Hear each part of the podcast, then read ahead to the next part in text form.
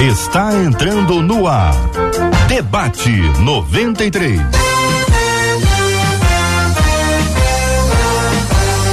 Realização 93 FM. Um oferecimento Pleno News. Notícias de verdade.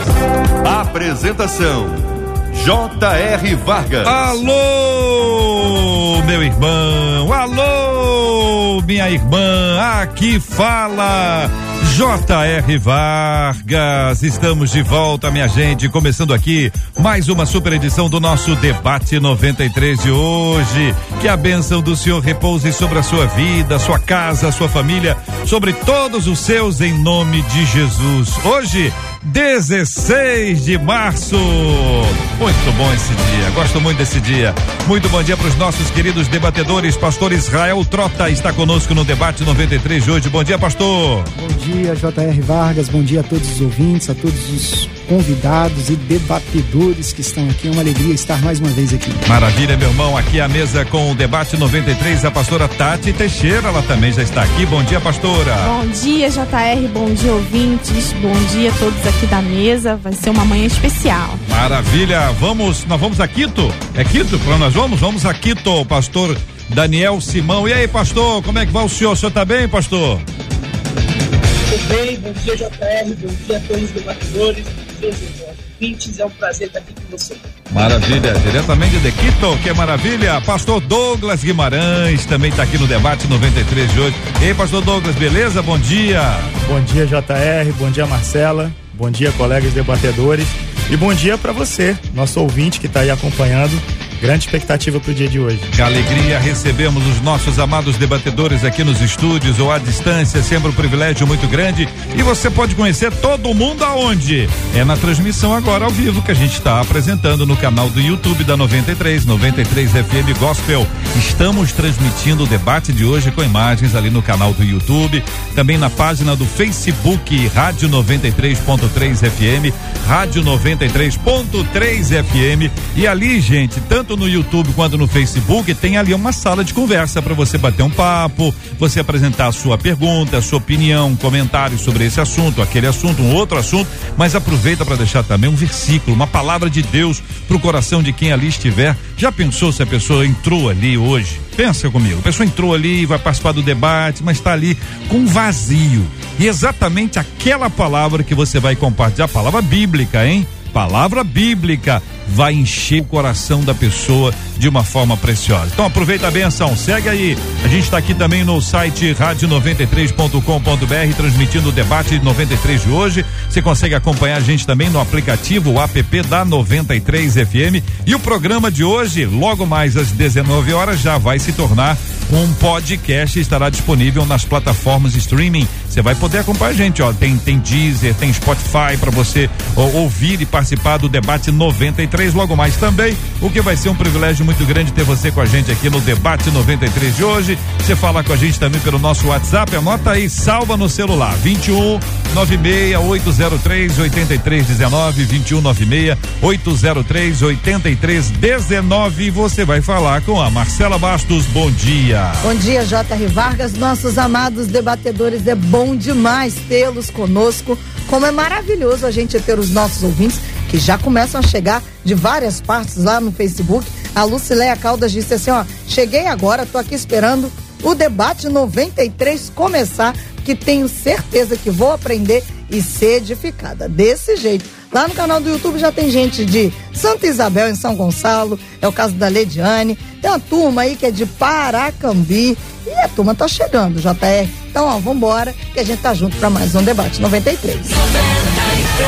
Olha, minha gente, hoje tem um prêmio super especial. Quero agradecer a Vanese. Vanese, benção pura. Olha aqui, de presente para você, essa camiseta da 93 maravilhosa. Essa camiseta tem todo estilo, hein? Você vai seguir por aí, curtir o dia a dia, chegar nas atividades lá da sua igreja, vai entrar no metrô, vai andar de ônibus e todo mundo vai saber que você é ouvinte da 93. Mas tem mais, hein? Tem uma sandália aqui que você vai curtir, porque tem a 93, olha só, a logo tá aqui bonitinha, ainda ela é azul, a sola é azul e essa, o, o pastor Tati, como é que eu chamo isso aqui? É uma argola, não? Como é que chama isso aqui? Aqui? Isso aqui, esse amarelinho aqui. Eu não sei também. Também não Correia? sabe? Correia. É correia? Correia, correia, correia antiga, hein? Correia da época de Jesus. Jesus usava uma sandália, tinha uma correia. Essa aqui, enfim, é aquele negócio que você coloca no pé bonitinho, que prende a, a- a- o chinelo.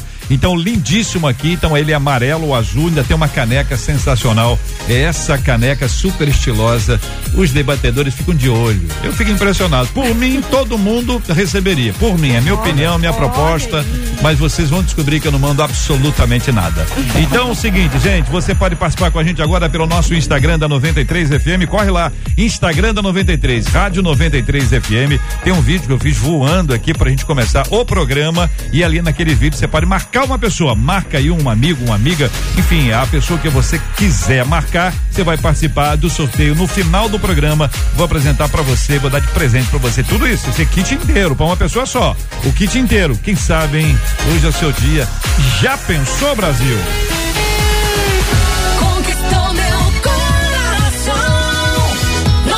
Uma de nossas ouvintes diz o seguinte: olha, eu tenho uma amiga que casou, sabe, pastora Tati? Não tem muito tempo, não.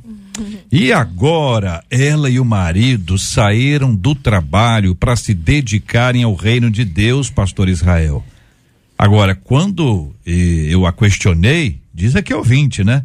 A resposta foi: Deus proverá todas as coisas, afinal estou na direção dele, pastor Daniel. Aí continua, ouvinte. O problema é que as contas deles estão atrasadas e eu achei isso uma tremenda loucura e irresponsabilidade, pastor Douglas. Por outro lado, me questiono se não sou eu que sou incapaz de me renunciar por amor ao Senhor.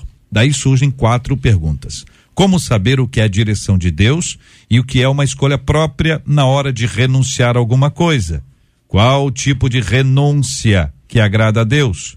A renúncia é a mesma para todos ou ela varia de pessoa para pessoa? Como descobrir se sou capaz de renunciar a alguma coisa preciosa por amor a Deus? Quero saber a sua opinião, tendo a sua participação ao longo do debate 93 de hoje. As palavras iniciais. Pastor Israel, palavra inicial sobre esse assunto, depois nós vamos entrar em cada uma das perguntas. É, a pergunta é uma pergunta bem pertinente. Eu acredito que esse é um grande mal que tem engraçado a igreja nos últimos dias, de pessoas que se autocandidatam para missões e ministérios, e às vezes essas pessoas possuem até uma motivação enganosa, estão enganados. É, e isso é, gera um problema gigantesco para a igreja, para o reino de Deus, porque às vezes são pessoas que são aventureiros, estão despreparados. A gente vai falar sobre isso, mas também eu quero colocar aqui um- um- um- um- uma vírgula para dizer que há pessoas que são chamadas sim, há pessoas que recebem esse chamado para se dedicarem ao ministério. A questão é que muita gente se sente chamado. Muita gente acaba se auto-sabotando aí, tendo uma opinião errada a esse respeito. Ei, pastora Tati. É, é verdade. Assim, a gente vê ao longo. Tenho 10 anos né, no pastoreio e a gente vê isso mesmo. E renúncia, né, é, é uma palavra muito forte que sempre perpetuou-se na minha vida, na vida da minha família. Abrir mão e abrir mão dói.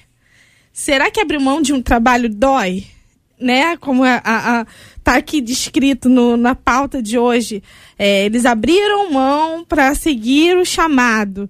Será que abrir mão de um trabalho tá doendo mesmo? Porque renúncia dói, entendeu? A renúncia é um passo de fé, é aquilo que você, caramba, eu vou perder isso aqui, mas sabendo que lá na frente o Senhor vai prover.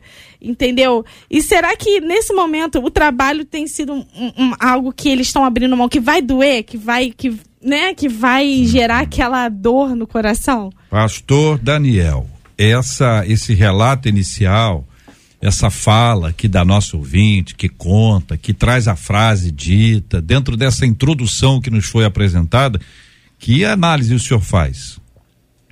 Eu quero deixar uma pergunta provocativa aqui no início. Será que é necessário deixar o trabalho para servir o reino, o reino de Deus? Porque a ideia que a gente trabalha muitas vezes na igreja é: eu vou deixar para servir o reino de Deus.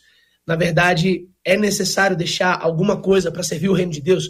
Não estou falando que não existe renúncia. Eu renunciei ao meu país, por exemplo. Estou em outro país hoje. Mas existe renúncia. Mas agora, é necessário deixar o trabalho para servir o reino de Deus ou o meu trabalho é uma plataforma para servir o reino de Deus? Quero deixar essa pergunta inicial. Muito bem. Pastor Douglas, qual a análise que o senhor faz dessa introdução?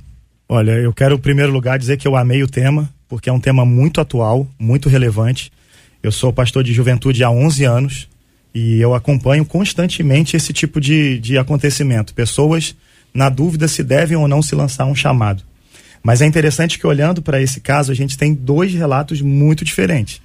Se a gente pegar a, a narrativa de quem está vivendo, a frase é: Eu estou na direção dele. É o que está aí no e-mail da, da nossa ouvinte. Uhum. Agora, na narrativa dela, já é diferente. Ela fala assim: Achei uma loucura, uma tremenda loucura é. e irresponsabilidade. Então, eu não sei ao longo do, do, do debate quanto uhum. tempo a gente vai ter, mas seria legal a gente olhar os dois lados, porque é. existem chamados verdadeiros e existe também essa irresponsabilidade no Nessa trilha sua, pastor Douglas, a gente pode imaginar o seguinte: vamos lá, nós somos par parente de um tal de Abrão.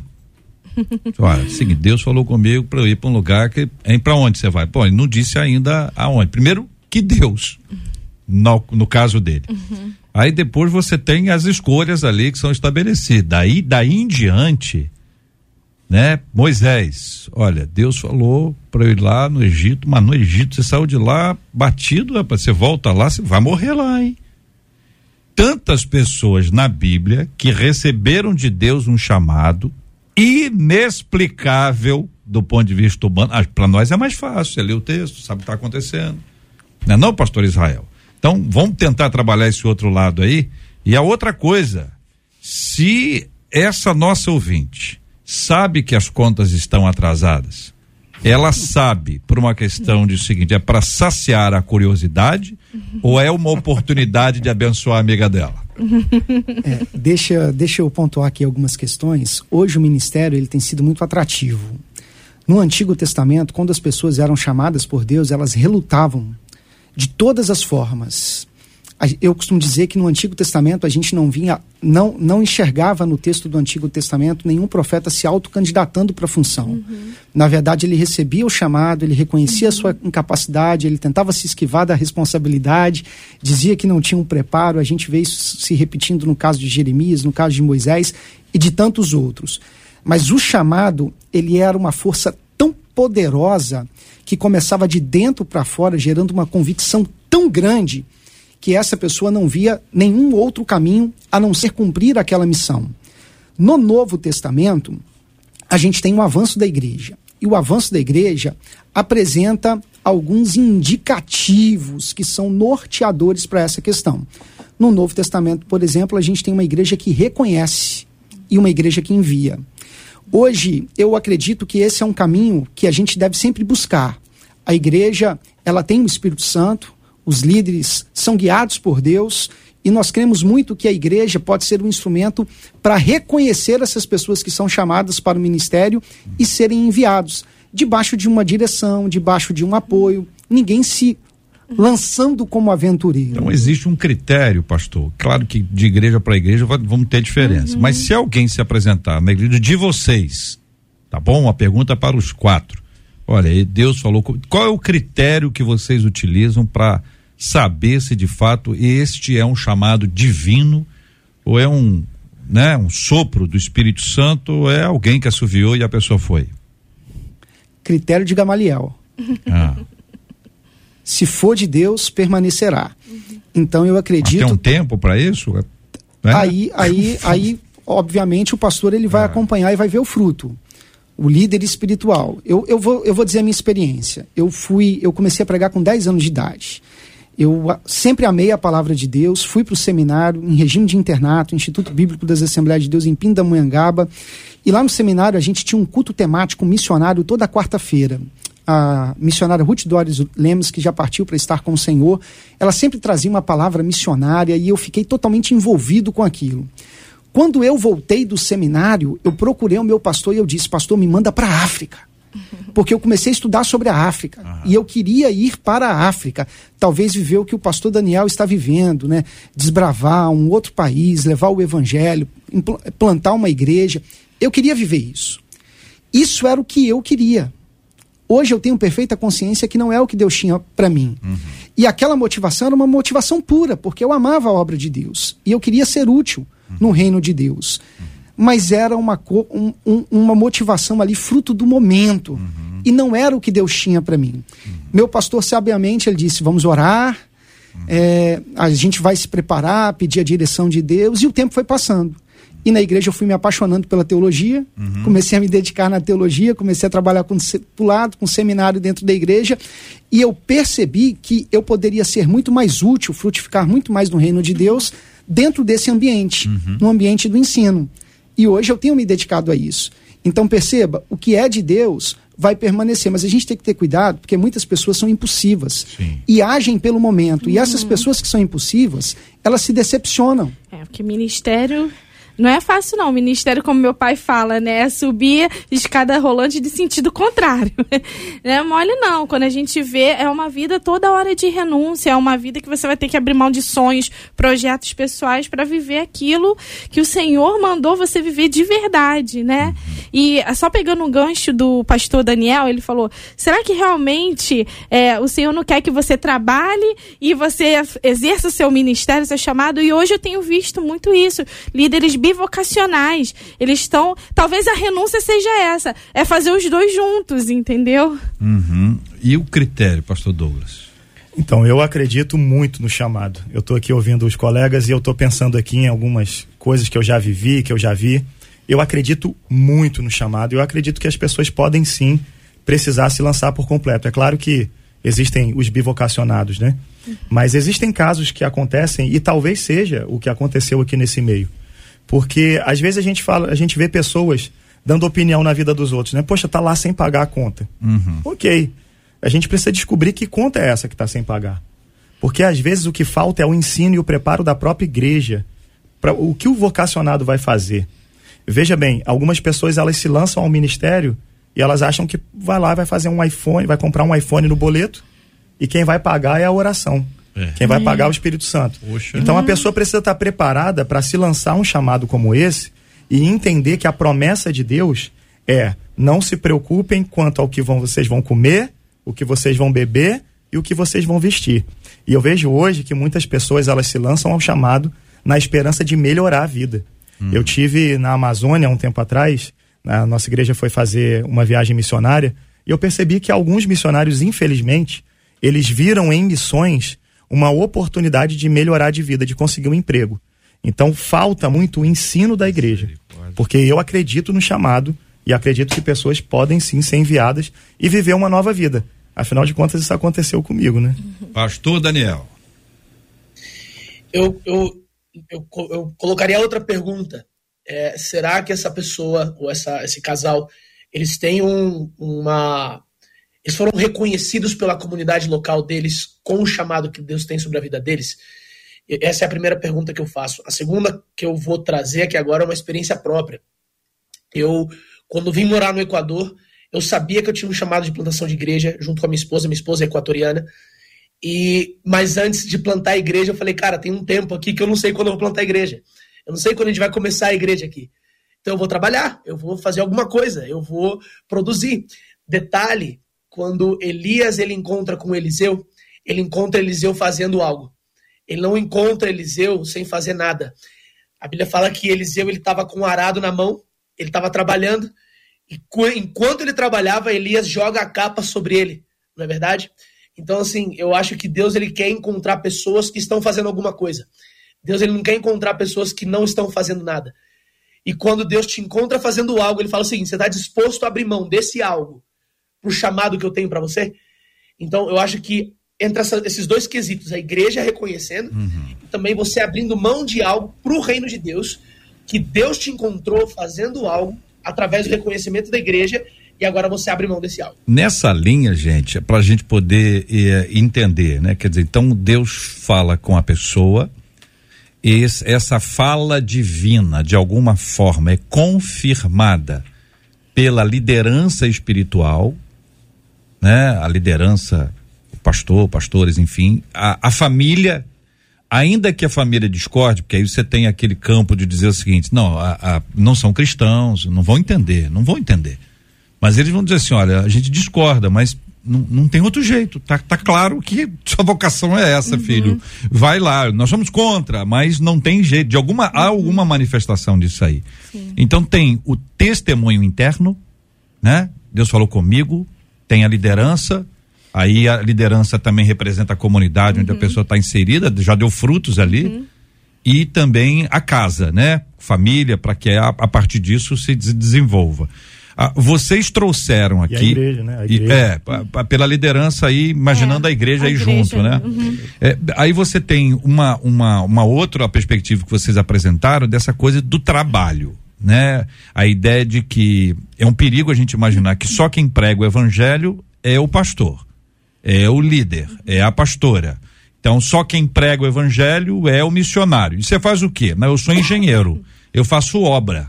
Eu não mexo com o evangelho. Quem mexe com o evangelho é o pastor.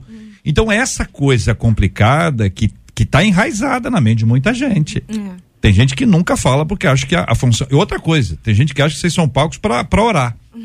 Inclusive. Como responder essas pessoas e como desafiar a nossa comunidade a entender que aonde ela estiver, ela é missionária, é missionário. Como fazer as pessoas entenderem isso, gente? É, eu penso que é através do ensino.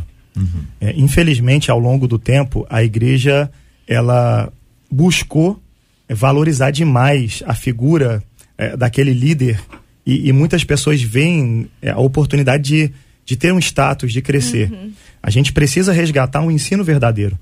Todo cristão é um sacerdote. Todo cristão é um missionário. Todo cristão tem uma missão a cumprir. E todos devem estar preparados para viver isso. Talvez é, muitos desses problemas que a gente vê não aconteceriam se essa consciência tivesse na mente de todos. Imagina só, o cara se formou como médico e a partir de agora ele entende que lá no, no hospital ele é um missionário. É, infelizmente as pessoas não veem assim. O que elas veem é, é chamado é só quando eu vou ao campo. Volto a dizer, eu acredito muito nesse chamado. Mas a gente tem que entender que nem todo mundo tem esse chamado.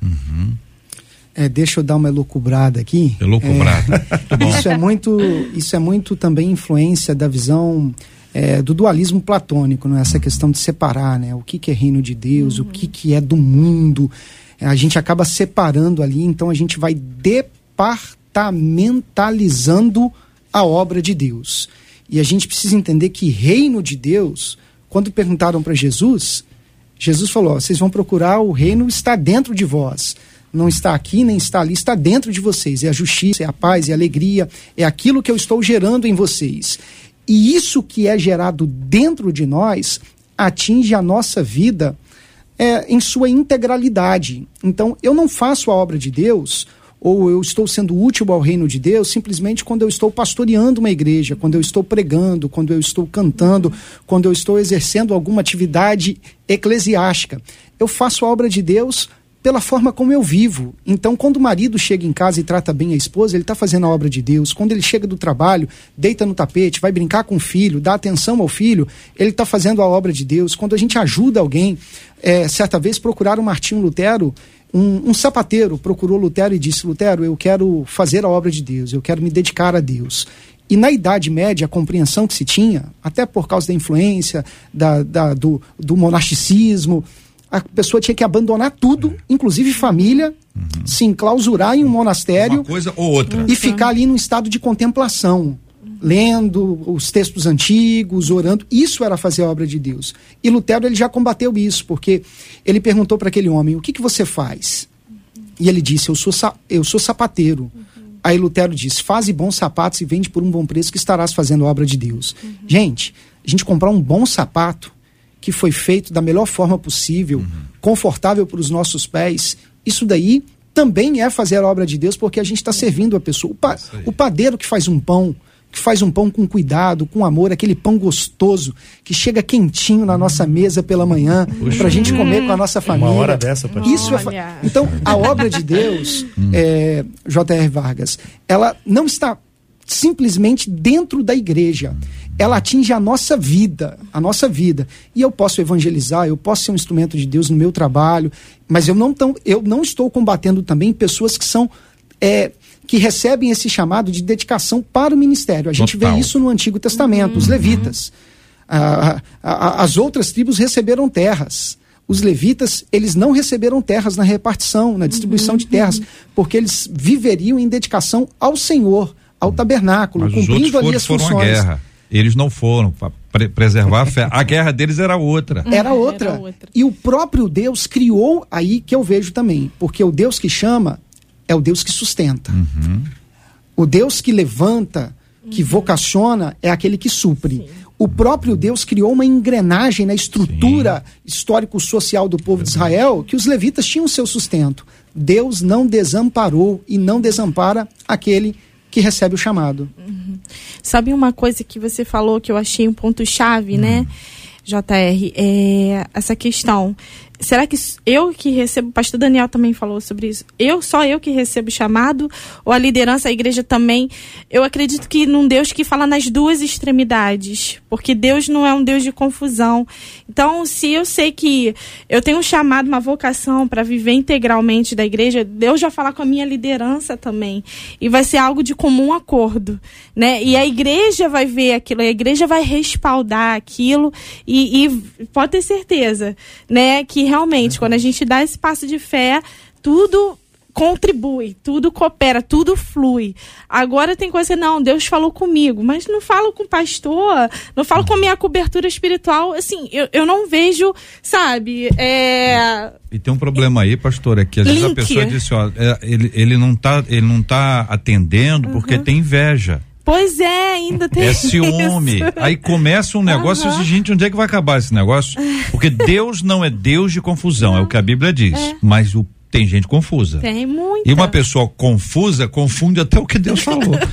Ô Marcela Bastos, e o povo? O que está dizendo o povo? Sim, nós temos algumas histórias e algumas dúvidas. Uma dos, um dos nossos ouvintes pelo WhatsApp disse assim: o problema é que tem muita gente que quer viver do ministério porque não gosta de trabalhar. E aí acaba É querendo de se emprego encostar. mesmo. Era isso, uma acusação grave. Pera, como é que é o negócio? Repete aí, Tem pessoal entender. muita gente querendo viver do ministério Ó. porque, na verdade, não gosta é de trabalhar. E tá Parabéns dizendo. para o ouvinte que comentou aí. Olha aí, mas tá dizendo que com isso que quem tá no ministério não trabalha? Não, não, não Que sei, ministério tá não, é trabalho? não, não. É, o que a pessoa falou. Se a pessoa procura o ministério para não, trabalhar, todos, não são os que é porque tá ali. dizendo que o ministério não dá trabalho. Mas eu tenho uma resposta para isso. trabalho. É porque, na verdade, essa pessoa que largou o, o trabalho para se dedicar ao ministério, ela não sabe o que é Não ministério. entendeu. é, Ela não é, entendeu. tá lá, enfim, vai lá. Sabe? Um outro ouvinte, o Ivo, disse assim, nessa linha, ele disse, tem muita gente que não quer viver como o apóstolo Paulo, que mesmo pregando o evangelho, trabalhava. Chamava para si a responsabilidade, disse o Ivo. É bom dizer que foi por um tempo. Né? É, a e gente bom não dizer pode. que foi por um, um certo abandono de algumas igrejas É. que não o sustentaram. Mas sim, Sim. o missionário precisa estar pronto Uhum. para trabalhar. E eu vou trazer a pergunta de um ouvinte, mas vou aliar a um- uma história de um outro ouvinte no WhatsApp. a pergunta... Só para anunciar para quem vai de uma vez, é para aquele debatedor que já fez duas perguntas hoje. Então é para ele que vai a pergunta do ouvinte, se é que você me entende.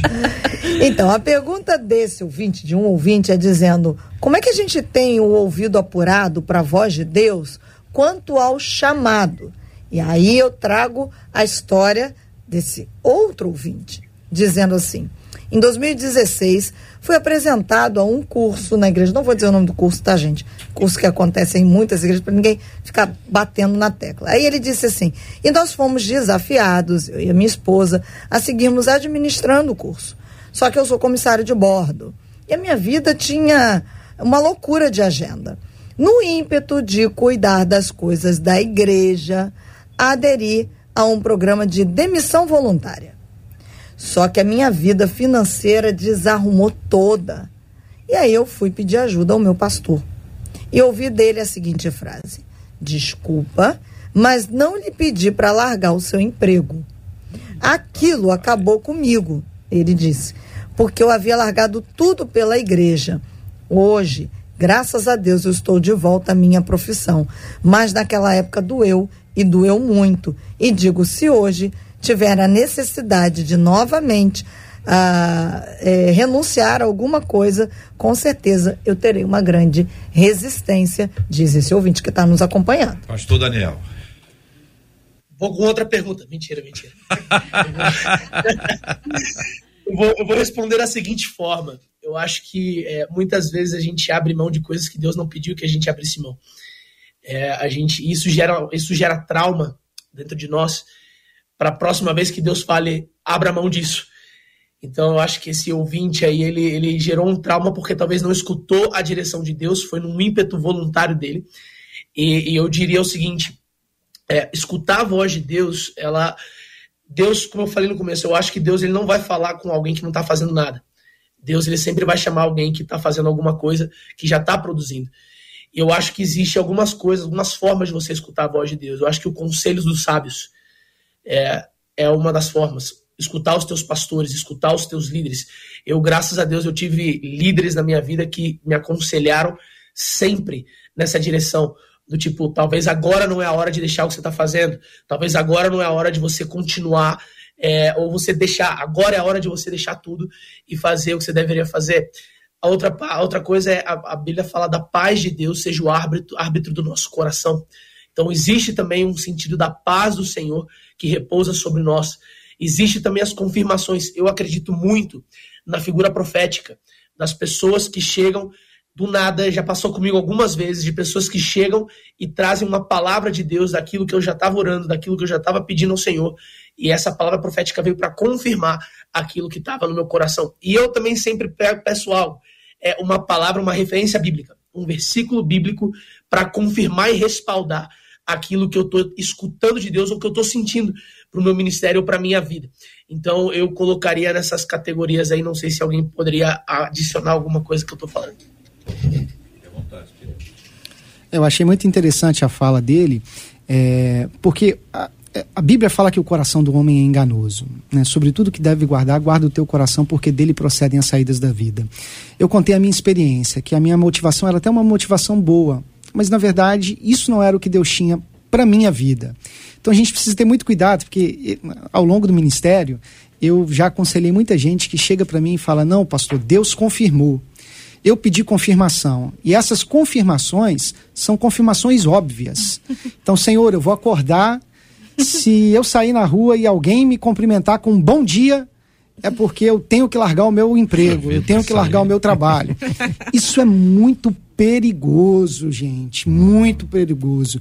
Então, é, é, a, a intimidade com Deus, a comunhão com Deus, estar debaixo de uma orientação espiritual, ser ativo dentro da igreja, já estar frutificando, são indícios que vão confirmar esse chamado. É. Pastor Douglas, pastora É. Tati. Eu, eu queria acalorar um pouco mais esse debate, Por favor, porque assim, fica à a gente está partindo de um pressuposto de que realmente esse chamado aqui é um chamado falso, né? De que é uma pessoa que acabou se enrolando financeiramente. De fato, isso aconteceu ao longo da história da, da igreja, desde os tempos bíblicos. A igreja primitiva começou a se juntar em grupos, todos vendiam, partilhavam, e logo começaram a a aparecer os aproveitadores, ao ponto do apóstolo Paulo ter que dar uma palavra dizendo: olha, quem não trabalhar não coma. Vamos resolver isso. Sobre a viúva também. Teve Isso. Que, teve que organizar a casa. Isso. Agora, É verdade. eu, eu acredito, e aí, né, anos e anos de gabinete, a gente vai aprendendo a, a ler nas entrelinhas. E lendo esse, esse relato aqui da nossa ouvinte, o que parece, nas palavras dela, é que ela tem um grande desejo de se tornar alguém que se lança ao ministério. E aí ela olhou para a vida de outra pessoa e falou: "Poxa, eles tiveram coragem", É. né? E aí ela tanto que ela faz algumas perguntas: "Como é que eu vou saber sobre isso? Como é que eu sei se isso é real? Como é que eu tenho confirmação?" E aí entra tudo isso que a gente está falando. Então, eu queria estimular, né, é, esse debate ne- nessa linha, se eu puder fazer isso. Claro, Claro que eu não que sou é, o JR, nem quero tomar de assalto aqui é, o debate, senão ninguém me convida mais. Cabe dois, pode ficar Cabe tranquilo. dois. Mas eu queria Ainda mais que que a a gente sua mãe tá nela. ouvindo a gente agora. Olha, Vê se eu vou é fazer uma verdade. desfeita dessa. lá. É, eu, eu queria pensar nessa linha. A minha também tá, tá? Muito bom. Pessoas que desejam, mas não sabem o que fazer. Talvez tenham muitos ouvintes nessa situação. E eu queria que a gente pontuasse algumas coisas que a gente já disse. Em primeiro lugar, é possível você fazer a obra de Deus sem largar o emprego. Segundo lugar, se você vai largar o seu emprego porque Deus te pediu isso, e Deus tem que ter te pedido, e aí vem confirmação de pastor, confirmação da igreja, confirmação da família, tudo aquilo que a gente já falou. Se você vai fazer isso, prepare-se. Prepare-se para um novo estilo de vida. A, a minha vida, quando eu me lancei ao ministério e passar a ser dependente de Deus, mudou de pernas pro ar. Eu tinha uma condição financeira muito melhor e hoje eu não tenho a mesma condição financeira. Tenho alegria, nada me falta, mas eu não tenho a mesma condição financeira. Então, muitas vezes o boleto que atrasa é culpa de uma falta de sabedoria. A sua vida vai mudar. É isso que você quer? Ou você quer galgar um novo emprego, um, um novo desafio, achando que fazer missões ou fazer a obra de Deus é conseguir um bom cargo? Onde que o tempo ajuda a gente a lidar com a compra menor do que anterior, com uma escolha diferente de o, o, o, fator tempo, não é o tempo que cura, não é o tempo que ensina, mas ao longo do tempo, quanto a gente aprende. Bom, no meu caso eu aprendi muito, porque eu, eu, eu era um microempresário, mas a gente tinha um, um conforto de vida é, bacana, né? E quando a gente vai é, depender de Deus, a gente percebe que algumas coisas mudam. E você vai se adaptando mesmo, mas buscando a Deus, essas coisas vão se enquadrando. O restaurante, você já frequenta um restaurante diferente, a roupa já é uma roupa de uma marca diferente. Eu não estou dizendo com isso que nós tenhamos que fazer um voto de pobreza. Ao longo da história da igreja, isso infelizmente aconteceu. As pessoas associavam é, o chamado à pobreza. Depois mudou. O chamado agora é riqueza, porque todo pastor é rico. Então a gente precisa ter um equilíbrio em tudo isso. A promessa de Jesus, eu vou voltar na promessa de Jesus. É não fiquem preocupados quanto ao que comer, ao que beber ou ao que vestir. Eu sei o que vocês precisam. Essa é a palavra do Senhor. E o texto ainda diz que são os pagãos que se preocupam com essas coisas. Infelizmente, hoje na igreja, a maioria das pessoas, elas querem conforto. Então eu me lancei ao chamado. O boleto atrasou do iPhone que eu comprei. Opa, então não tem Deus na história. Mas a gente tem que aprender a se adequar. Deixa eu acrescentar aqui que a nossa irmã Eunice Simão acaba de me informar que a mãe do pastor Daniel também está ouvindo. É ela mesmo, Daniel? Ela? Sim? Ela- Muito bem. Então, Poxa, eu, eu lindo. E a adoro Eunice isso. também, a minha é Eunice É também. É Eunice também. também? Sua mãe também Olha chama Eunice? xará. Olha aí, tá vendo? Então, é o seguinte, sejam bem, mamães, sejam bem-vindas. Sempre, uma alegria grande. Pastora Tati. É, eu estava outro dia falando, compartilhando com a igreja, né? Eu fiz aniversário de casamento, nove anos, ano passado. E no dia do meu aniversário de casamento, eu estava no círculo de oração de manhã e à noite ia pregar numa igreja. Aí eu falei, aí o pessoal tava falando, não, porque eu vou viajar no meu aniversário de casamento, eu vou viajar. Eu falei assim, é, eu vou pregar no meu aniversário de casamento. Glória a Deus. E glória a Deus. Aí eu fiquei pensando, meu Deus, é, se, eu, se eu seguisse meu, meu caminho profissional, né? Hoje eu sou integral da igreja, mas se eu seguisse meu caminho profissional, ah, talvez estaria viajando numa outra nação, aproveitando com meu marido. Mas eu fiquei pensando, mas eu não seria plena, completa. A satisfação, porque não viria. Eu ia ter um prazer momentâneo, mas eu não ia ter a satisfação plena, porque eu sou completamente satisfeita, né? No meu chamado ali, cumprindo o meu chamado, cumprindo minha missão, mesmo ganhando pouco, cumprindo minha missão. Pastor Israel, a, a, a, a, nossa ouvinte eh, pergunta muito sobre a questão da, da renúncia. Né? A gente já tocou nesse ponto. Queria que vocês agora fossem um pouco mais explícitos nesse, nesse aspecto. É, é, diz, olha, qual o tipo de renúncia que agrada a Deus? A gente tem uma base para dizer isso? A renúncia é a mesma para todos, ou seja, todo mundo tem que renunciar à mesma coisa, ou eu tenho que renunciar a uma coisa e a minha amiga tem que renunciar a outra coisa. Como descobrir se sou capaz de renunciar a alguma coisa preciosa por amor a Deus? Só sabe que tem gente que tem medo. Quando alguém fala tem que renunciar, a pessoa já pensa em alguma coisa e ficou medo de ter que renunciar àquilo. Pastor Israel, começa com o senhor. É, a fala do pastor Douglas foi muito interessante porque apresentou um outro lado aí, né? Que a gente até então não estávamos explorando aqui no nosso debate. É, eu acredito que antes de Deus fazer uma grande obra através de nós, primeiro ele vai fazer uma obra em nós. Então, um vaso que vai ser usado em uma determinada posição, o oleiro vai trabalhar em cima deste vaso para que ele possa ser usado desta melhor forma. Pessoas que vivem do ministério, que são chamadas para isso, elas serão trabalhadas por Deus. Uma pessoa que vive do ministério não pode ser uma pessoa materialista, porque se for uma pessoa materialista, ela vai estar em constante crise. É, Paulo ele vivia do ministério, mas ele dizia: olha, eu sei estar bem na fartura, sei passar por dificuldades, posso todas as coisas, porque em todos os momentos Deus é a minha força, é Ele quem me fortalece. Então, a pessoa que foi chamada para o ministério, ela vai sentir esse trabalhar de Deus preparando ela para esta atividade. E uma vez que você tem a convicção do seu chamado, prepara o tranco. Porque não quer dizer que o ministério vai ser fácil. O ministério é desafiador. E a gente vive de, de, de, de crescimentos paulatinos, de experiências ali do dia a dia. Eu falo que o reino de Deus é como um grão de mostarda, não como uma lata de gli- gli- glitoriceri- glitoricerina, né? Por quê? Porque as coisas com Deus, elas acontecem de modo gradativo. Às vezes a gente quer viver experiências impactantes, coisas eh, marcantes. Mas eu tenho certeza que o pastor Douglas, hoje ele vive dessa forma, mas foi um crescimento gradativo. Ele foi aprendendo É a ter fé, Sim, aprendendo a abrir tempo, mão, aprendendo a confiar. Agora, ampliando essa reflexão e saindo do âmbito do púlpito, tá certo? Saindo do âmbito pastoral, para chegar na nossa casa, família, chegar nos nossos amigos, nossos irmãos, a galera que está no trabalho agora, que de repente tá falando assim: olha, eu não vou renunciar porque eu não senti chamado nenhum. Deus me livre. Ainda fala isso, né? Deus me livre.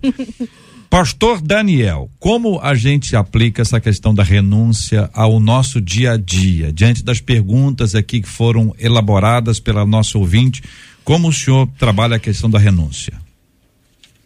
eu pensaria o seguinte: é, existe uma renúncia que todos nós, como cristãos, filhos de Deus, temos que renunciar, que é a nós mesmos. Né?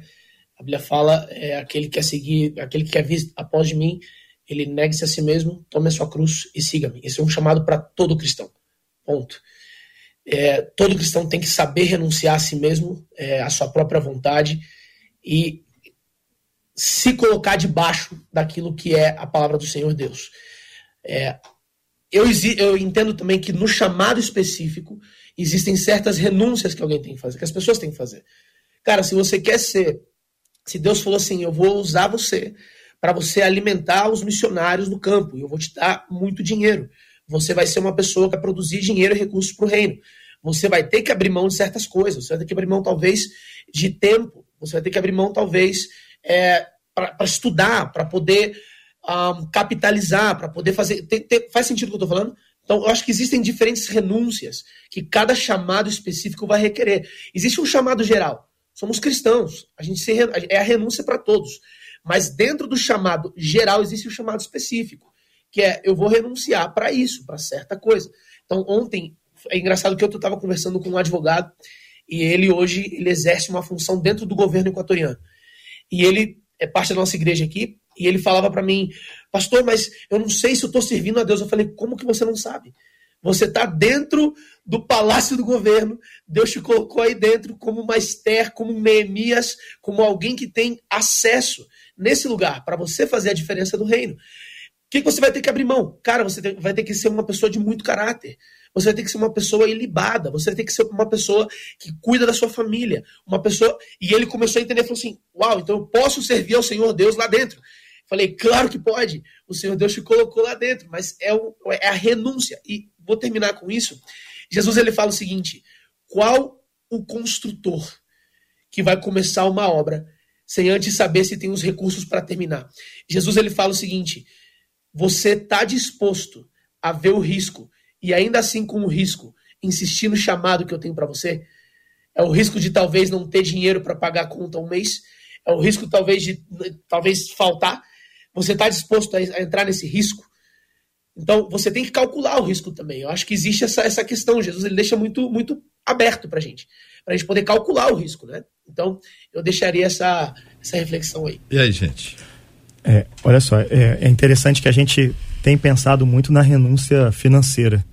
O pastor Daniel citou algumas outras renúncias aí. É, e a renúncia, ela precisa é, ser compreendida que ela é diferente para cada um. Cada um precisa renunciar a uma coisa diferente. O jovem rico, quando está diante de Jesus, ele precisava é, abandonar esse apego ao dinheiro.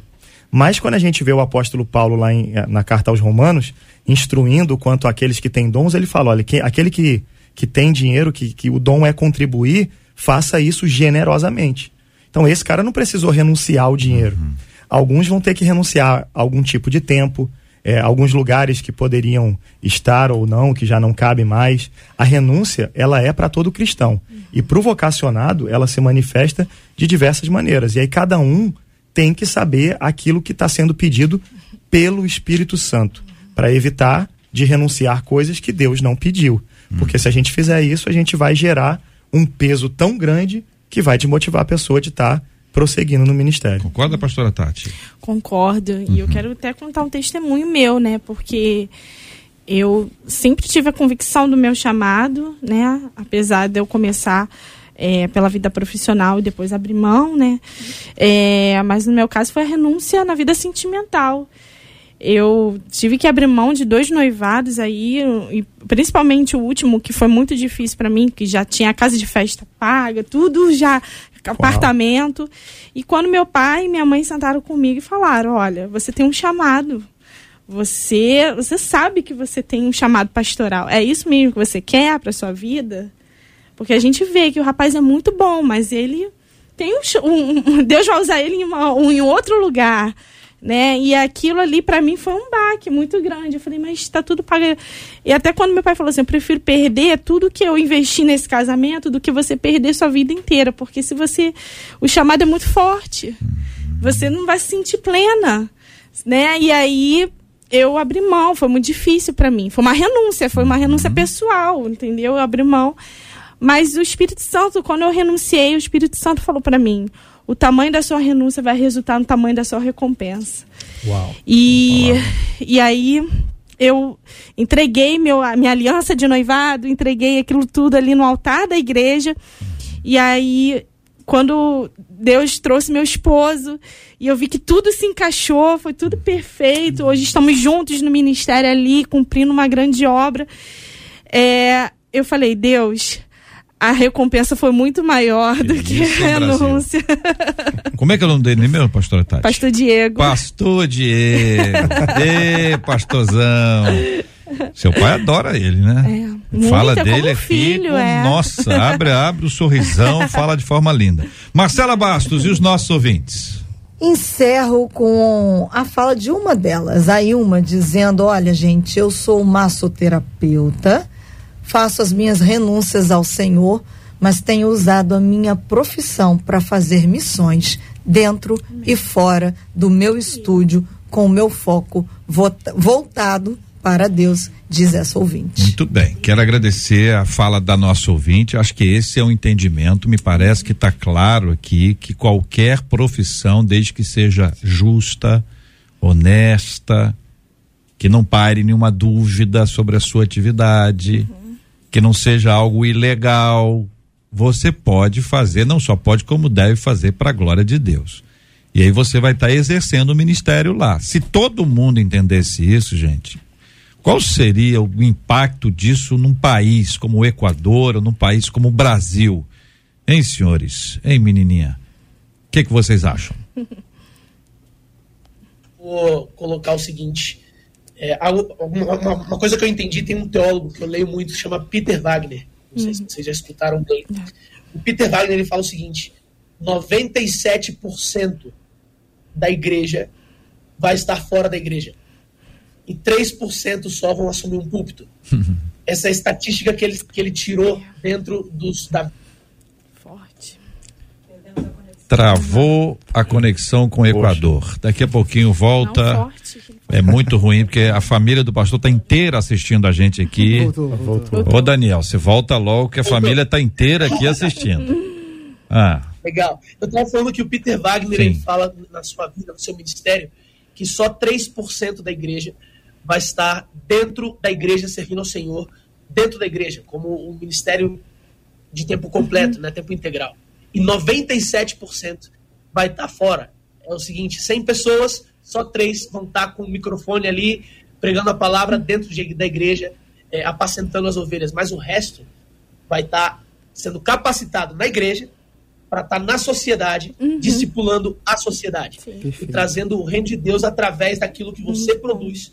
É, tudo que fizer, faça como para o Senhor. Não é verdade? Então, é, eu queria deixar isso aqui também, que eu, que eu comecei a pensar, eu lembrei dessa, dessa, dessa informação. Então nós temos, só para imaginar, tem 10 pessoas lá na sua igreja, ouvinte. 10 pessoas na sua igreja. Por essa, por essa, por essa conta, três pessoas vão receber um chamado de Deus específico. Vão para missões, para pregação, vão ficar ali. Os demais serão chamados para estar em outros cantos. Ou seja, os dois grupos são chamados. Um para uma coisa, outro para outra coisa. Daniel. 3%, não é 30%. Ah, 3%, 3%. Ah, perfeito, 3%. Então, você tem esse impacto. E cadê o som do Daniel, gente? O, o meu tá aqui, o meu tá bonitinho aqui, ó. Muito bem. Aí a gente vai entendendo o seguinte, que existe um chamado de Deus, ele é para todos.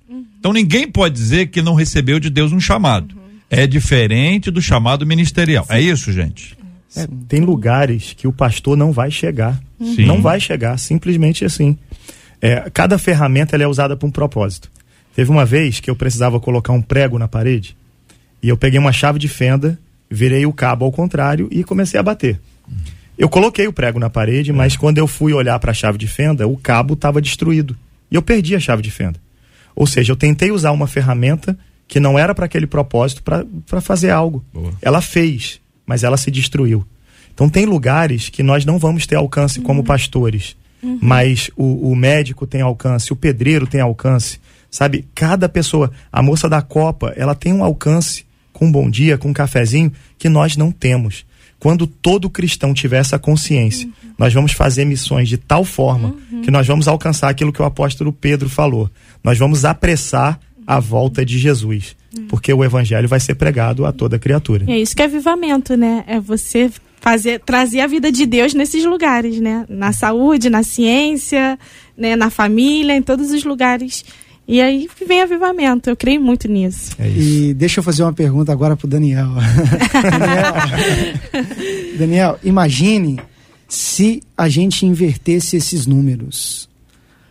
Se 3% atuasse na sociedade e 97% ficasse trabalhando na igreja. Meu Deus. Imagine se esses números eles se tornassem desproporcionais. Eu acho que isso é um problema que nós estamos vivendo hoje em muitas igrejas. Pessoas que acreditam que o chamado diz respeito só à igreja e querem exercer a sua atividade ali. E isso gera uma sobrecarga para a igreja, porque a estrutura de Deus é perfeita. Deus cria uma estrutura para que esses 3% possam se dedicar ali na igreja e capacitar os demais. O que, que aconteceria se esses números fossem desproporcionais, pastor Daniel? Eu acho que a gente teria. não conseguiria sustentar todo mundo, né? Financeiramente. Vamos. vamos 3% estaria pagando para 97%. Eu acho que não, a conta não fecharia. E eu diria o seguinte: é, eu, quando instruio algum jovem que quer ir para o campo missionário, eu falo para ele o seguinte: o que eu fiz? É, começa um negócio. E esse negócio vai ser a partir da tua habilidade, daquilo que Deus te deu para que você, quando vá para o campo missionário, você tenha aí a tua, a tua pelo menos um income, um- uma entrada, um ingresso. Né?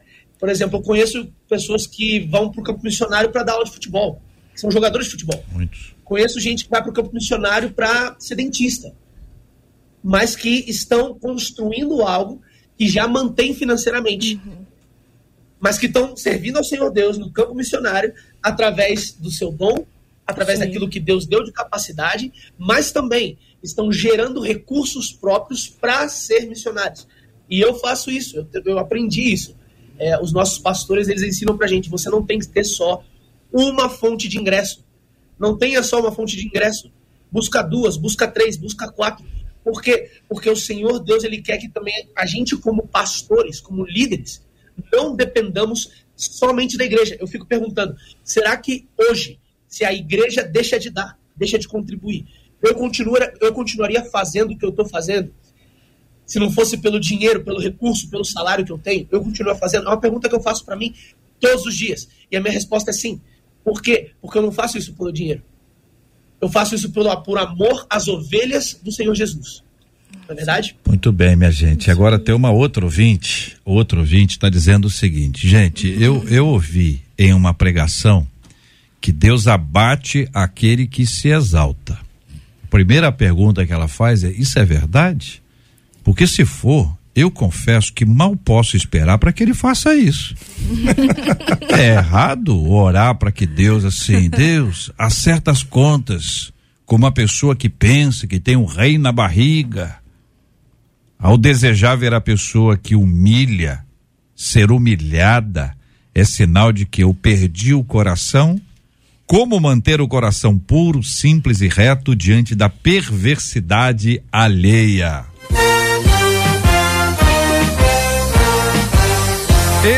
E outros assuntos, minha gente, estarão amanhã, se Deus quiser, a partir das 11 horas da manhã, em mais uma super edição do nosso Debate 93. Muito obrigado aos nossos queridos debatedores, pastor Israel Trota. Muito obrigado pela presença do senhor. Amém. Foi uma alegria estar aqui. Todos aqueles que receberam o chamado de Deus, se você tem essa convicção no seu coração, você vai permanecer independente das circunstâncias.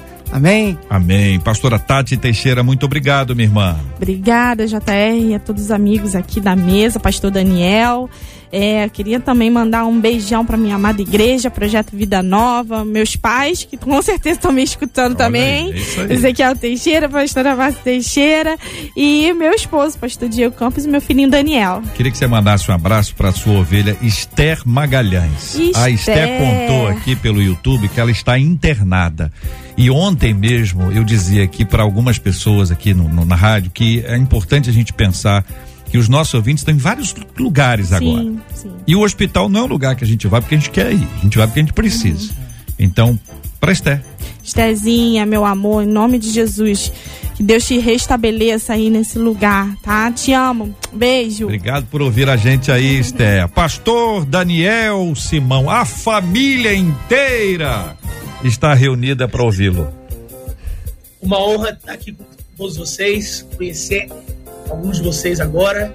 É, eu queria deixar uma recomendação de um livro sobre esse tema, é Eclesia, do Dr. Ed Silvoso, falando sobre o chamado nosso como igreja para a sociedade. Foi uma honra participar com todos vocês aí nesse debate. Obrigado, meu irmãozão. Muito obrigado, querido pastor Douglas Guimarães. Que honra e que alegria participar de- desse programa. Meu Deus, como passa rápido. Eu olhei aqui, no- quando eu vi, já tinha acabado. É uma pena, um assunto rico, mas estou muito feliz. Queria também aproveitar para mandar aí um abraço para minha igreja, a PIB em Heliópolis, tem muita gente assistindo. Mandar um abraço também pro pessoal do Movimento Unidade. Tem uma galera também aí acompanhando. Que Deus abençoe a todos e que Deus nos guie. Obrigado, JR. Mas para quem que você vai mandar abraço? Não, agora eu vou fazer igual a Xuxa, né? Pra minha mãe, pro meu pai e pra você. Quem tá aí atrás aí? Ah, não, ali atrás tem. Ah lá. Eu, eu, eu erro aqui É. por causa da câmera. Aham. Ali, minha esposa lindíssima, tem minha irmã, o agregado ali atrás. Aqui, ó. Tá torto. Eu errei aqui, Só ó. tá o torto, agregado. mas tá Olha o indo bem. agregado ali, ó. Muito bom, muito bom. Marcela Bastos, muito obrigado, Marcela. Um abraço a todos os nossos queridos debatedores. Muito obrigada por vocês serem canal do fluir daquilo que Deus derrama através de vocês. Um beijo para os nossos ouvintes. Até amanhã, com a graça do nosso Deus, se assim Ele nos permitir.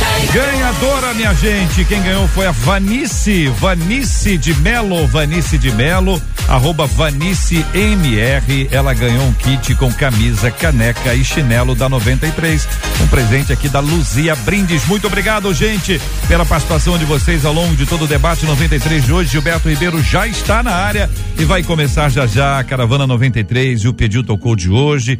Nós vamos orar juntos. O pastor Israel, por gentileza, ore conosco. Vamos colocar este tema diante de Deus em oração, assim como vamos orar pela cura dos enfermos e consola os corações enlutados e pelo debate de amanhã. Senhor, nosso Deus nosso Pai, diante da tua presença nós nos colocamos e queremos te agradecer por esse momento de reflexão, de análise sobre um tema tão especial e tão importante, porque há muitas pessoas que de fato foram chamadas por ti. Há muitas pessoas que renunciaram, crendo nesse chamado e tem se dedicado ao ministério e tem procurado florescer no reino de Deus em suas atividades. Nós te pedimos que o Senhor fortaleça a cada um, dando a força, a serenidade, o equilíbrio, a sabedoria, o discernimento, para que possa sempre tomar as melhores decisões. Também te pedimos, ó Deus, por todos aqueles que se encontram hospitalizados, que se encontram no leito do hospital, talvez passando um momento muito difícil, mas que o Senhor possa estar ali com eles, assistindo, fortalecendo o coração deles, que esse debate traga alegria, traga instrução e que também seja uma fonte de força espiritual para todos eles. Porque hoje nós conversamos sobre depender e confiar no Senhor. E as pessoas que estão aí nos, é, nos hospitais, que estão acamadas, também precisam confiar que há um Deus que cuida de cada um dos seus filhos, um Deus que tem todo poder em suas mãos. Te pedimos também pelo debate de amanhã, que seja um tema que venha trazer muito esclarecimento e elucidação para todos aqueles que estarão escutando e que o Senhor também possa guiar e conduzir os debatedores da melhor forma possível para que continuem sendo instrumentos do Senhor. Assim te oramos, em nome de Jesus. Amém. Que Deus te abençoe.